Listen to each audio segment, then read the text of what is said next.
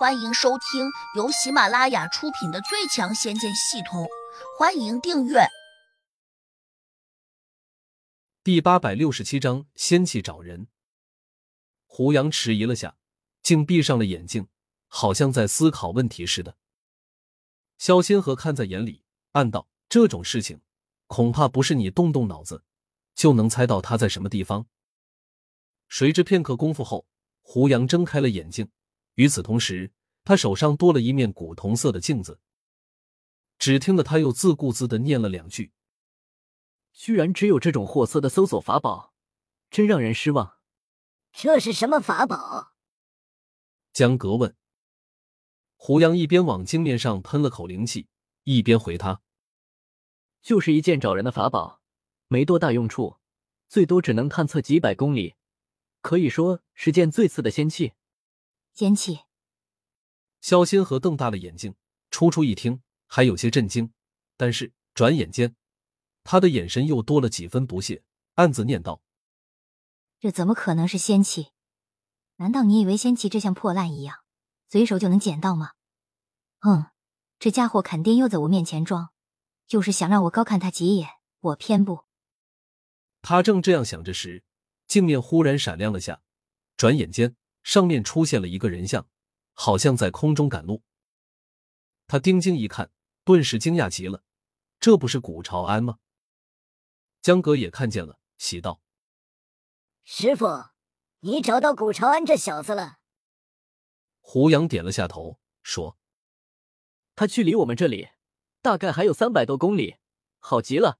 只要他不乱跑，我们就在这里等他。”江哥困惑道：“师傅。”为什么我们不过去截住他？我这面镜子很差劲，他只能找到古朝安，但却无法给我们提供他的准确位置。江格一听说，这么神奇，这还叫神奇？这破玩意用处太小了。胡杨没好气道。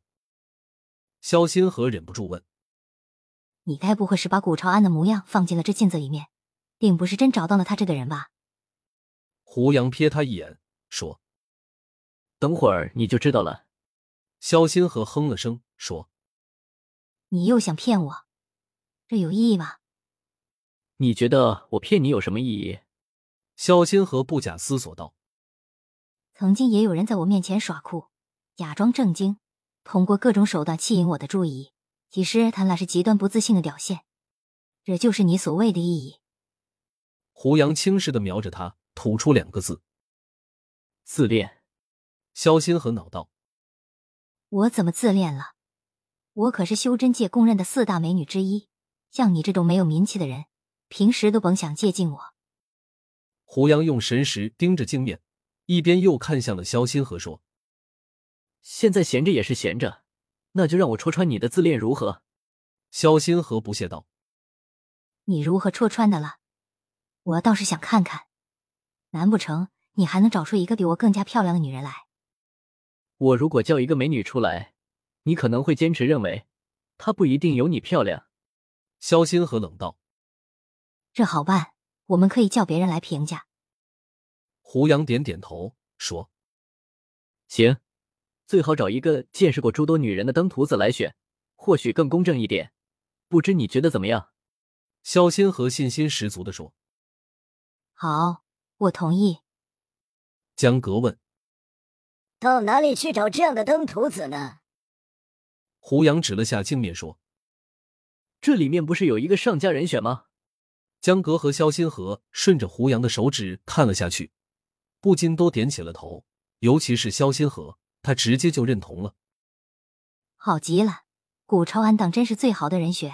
这家伙长期游玩在女人堆中，当然知道谁才是最漂亮的。江格说。古朝安和你关系好，他会不会有私心？萧新河哼了声说：“古朝安和我关系一般，虽然他追我三年，但我还是没有多看他两眼。这样最好。不过俗话说得好，得不到的才是最好的。萧姑娘，你老实说，你真的和他之间没有那种亲密的关系？”江格闲着脸，有点坏坏的问。萧仙河脸一红，嗔怒道：“你这个老家伙，满肚子坏水，人家还是黄花闺女呢。哦，这么清纯，真看不出来。江格想到他刚才主动脱去了外衣，自然就不肯相信。萧仙河好像猜出了他在想什么，不禁指着胡杨恨道：“我刚才那样做，无非是想试探下他罢了。”江格坏笑着问：“那你是出我师傅的人品来了吗？”萧星河嘲弄道：“有你这样龌龊的徒弟，你这师傅想必也好不到哪里去。”江哥沉下脸说：“萧姑娘，我警告你，可以抹黑我，但不能抹黑我师傅。”萧星河轻哼了声说：“我打不过你们，自然是随便你们怎么威胁了。”江哥不是那种横不讲理的人，当下只好回他说。事实胜于雄辩，路遥知马力，日久见人心。等你和我师傅相处久了，你自然知道。知道你师傅不是这样的人吗？萧心和轻视道：“不，我是说你最后才会知道，喜欢我师傅的美女多得不计其数，你这样的女人根本排不上号呢。”江格不屑道：“你。”你胡说！肖新河这下气得不轻。一个大家都认为很漂亮的女人，你可以说她无才无德，但绝对不能轻视她的美貌。